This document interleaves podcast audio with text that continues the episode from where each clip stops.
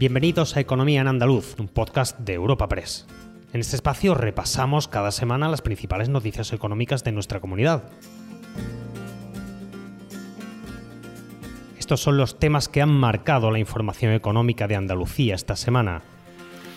Airbus ha seleccionado las plantas andaluzas de Tablada en Sevilla y Cádiz para participar en la industrialización y producción del Eurodrone, el futuro sistema aéreo pilotado por remoto de altitud media y de gran autonomía que operarán las Fuerzas Armadas de Alemania, Francia, España e Italia.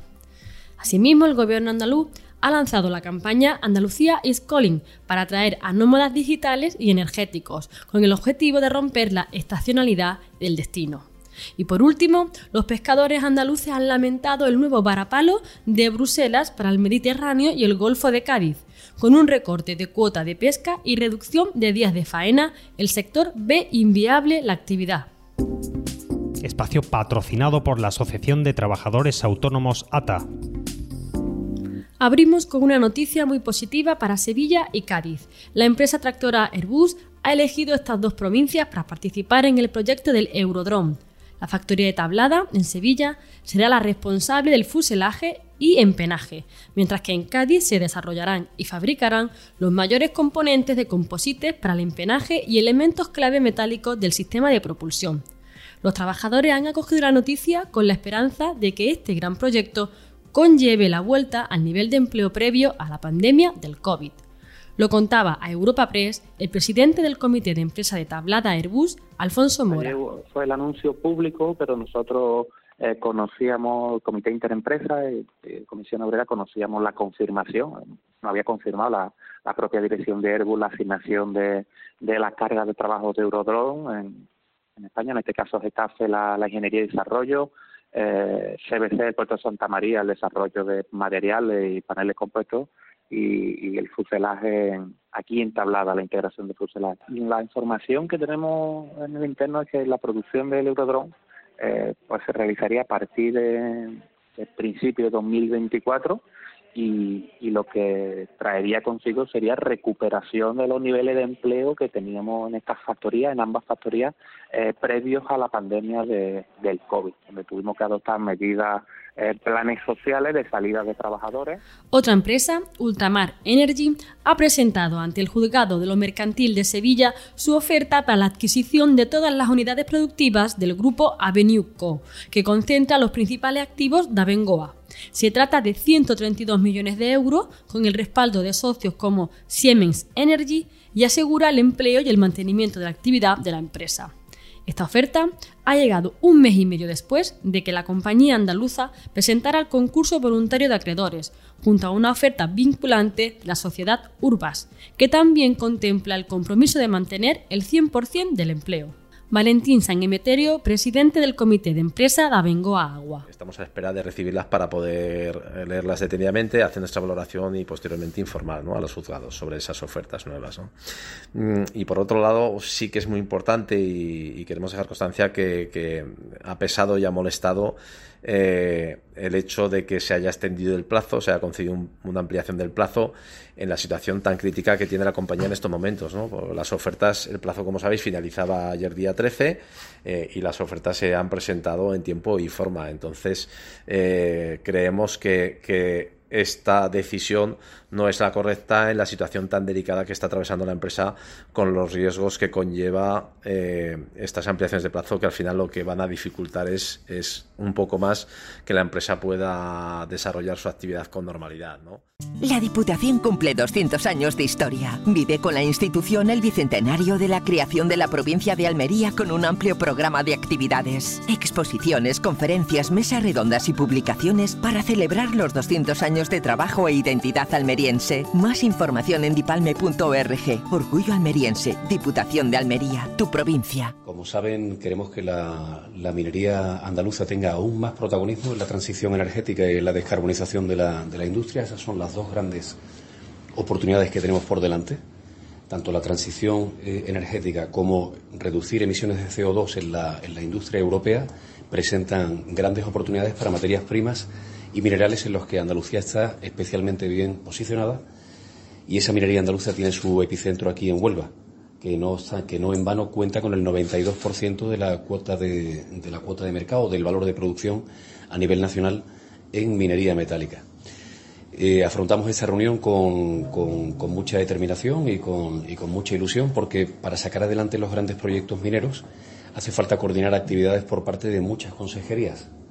Eh, fíjese que hablamos de 10 de las 13 consejerías que forman parte del Gobierno andaluz van a estar representadas en esta comisión interdepartamental. Han escuchado a Jorge Paradela, consejero de Política Industrial y Energía, durante la reunión de la constitución de la Comisión para la Promoción de la Minería Sostenible. El objetivo es desarrollar una acción coordinada para conseguir aprovechar los enormes recursos naturales de la comunidad y ponerlos al servicio del desarrollo industrial. También esta semana el gobierno andaluz ha lanzado la campaña Andalucía is Calling, Escuchamos ahora a Arturo Bernal, consejero de Turismo. Y exportamos esa felicidad a todos los lugares del mundo. Y ahora queremos dar un paso más para seguir ofreciendo este destino, este destino como el mejor para visitar, el mejor para vivir, el mejor para invertir, el mejor para trabajar, invitando a todos aquellos que viven inviernos duros, inviernos muy complicados en Europa y fuera de, nuestro mercado cercano, también en otros países del mundo. Eh, eh, para, que, para que cojan esta llamada que les hacemos desde Andalucía. Lo hacemos orgullosos de lo nuestro. Ningún gran proyecto se ha podido construir desde la indolencia y de la falta de orgullo. Creo que ahora Andalucía tiene mucho más orgullo y es mucho más consciente de cuáles son sus capacidades y sus competencias y en ese sentido, desde el orgullo de lo nuestro y convencidos de, este, de que este es el mejor momento, el momento adecuado y por supuesto el lugar adecuado. Esta campaña tendrá una inversión de 950.000 euros y se desarrollará tanto en formato digital como impresa poniendo el foco en los menores de 40 años que puedan teletrabajar. Y cambiando de asunto, esta semana hemos conocido el dato del IPC del mes de noviembre. Con una bajada de dos décimas respecto al mes anterior, se sitúa en el 7,3%. Los sectores que han notado mayor subida de precio han sido vestido y calzado, y muebles y artículos de hogar. En cambio, ha bajado en vivienda y en ocio y cultura. Ante esta situación, el sindicato UGT ha pedido un acuerdo andaluz de negociación colectiva que facilite la inclusión de incrementos salariales justos. Rafael Gelo, adjunto a la Secretaría de Institucional de UGT Andalucía. Valoramos positivamente este descenso y el retroceso que, se ha experimentado en, términos interanuales, pero no nos queda más remedio que seguir denunciando que el IPC se mantiene en valores que están muy por encima del objetivo histórico de control de inflación que establecía el Banco Central Europeo, que es del 2%. Y tenemos que evidenciar también el hecho de que los alimentos, muchos de ellos de primera necesidad, continúen viendo elevados sus precios. Eh, paliar los efectos de la inflación sobre las familias trabajadoras andaluzas es una prioridad absoluta para la UGT de Andalucía y así se lo hemos hecho saber al Gobierno de la Junta de Andalucía en el seno del nuevo proceso de diálogo social recientemente abierto. Sierra Nevada no es solo la belleza de la alta montaña y sus días de sol y nieve.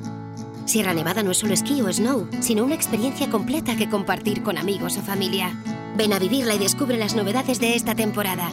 Nuevos telesillas, refuerzo del sistema de nieve producida, ampliación de la oferta gastronómica y la Copa del Mundo de Snowboard Cross. Sierra Nevada. Vívela. Más información en sierranevada.es. Junta de Andalucía. De entre las noticias negativas para Andalucía en este repaso semanal, destacamos el acuerdo de los ministros de Pesca de la Unión Europea para 2023 de los totales de captura y las cuotas. En este, el Mediterráneo y el Golfo de Cádiz se ve muy afectado. El sector pesquero andaluz lamenta un nuevo palo por parte de Bruselas. La pesca de la cigala del Golfo de Cádiz se ha reducido un 36%, mientras que en el Mediterráneo se han rebajado los días de pesca y la gamba roja. Lo detalla Manuel Fernández, presidente de la Federación de Cofradías de Pescadores de Andalucía. Ha sido una decepción total el acuerdo del Consejo de Ministros de este año, es por la parte que nos corresponde a Andalucía. Andalucía teníamos dos problemas fundamentales que teníamos que venir a, defender, que era la cigala, la cigala de la unidad 30 y la cigala del Golfo de Cádiz. La otra, la otra parte fundamental que traíamos que era la defensa del Mediterráneo, que por que desgraciadamente traíamos una reducción de un 7% de días y un 7% en días costeros de, de la gamba roja. En definitiva, hay un descontento por la parte andaluza de estas negociaciones. Y para cerrar con buen sabor de boca, traemos dos noticias positivas. Por una parte, los embalses han ganado 125 hectómetros cúbicos con la última lluvia y lo más importante, sigue lloviendo en Andalucía. Por otro lado, la estación de esquí granadina de Sierra Nevada ha podido abrir de nuevo tras días cerrada por condiciones meteorológicas adversas y los empresarios de la zona confían en un periodo navideño con lleno. Ordoño Vázquez, presidente de los empresarios de Sierra Nevada, nos cuenta cómo los esquiadores no pudieron disfrutar por completo de la experiencia en Sierra Nevada durante el puente por las lluvias. difícil para nosotros porque todo y tener pues las reservas, ¿no? No te digo grandes reservas, pero que sí que voy a rondar en algunos casos, en algunos establecimientos, el 60%, en algunos, en algunos otros hemos bajado mucho ese número, pero sobre todo los que trabajan en pistas, ¿no? El cliente ha venido, ha estado en su hotel, ha ido a comer, pero a la hora de subir a pistas no ha podido, porque la estación ha estado cerrada. Recuerda que puedes encontrar estas y otras muchas noticias económicas en la sección Andalucía, en nuestra web europapress.es. Puedes suscribirte a este programa y al resto de podcast de Europa Press a través de Spotify, Apple Podcast, Evox o Google Podcast.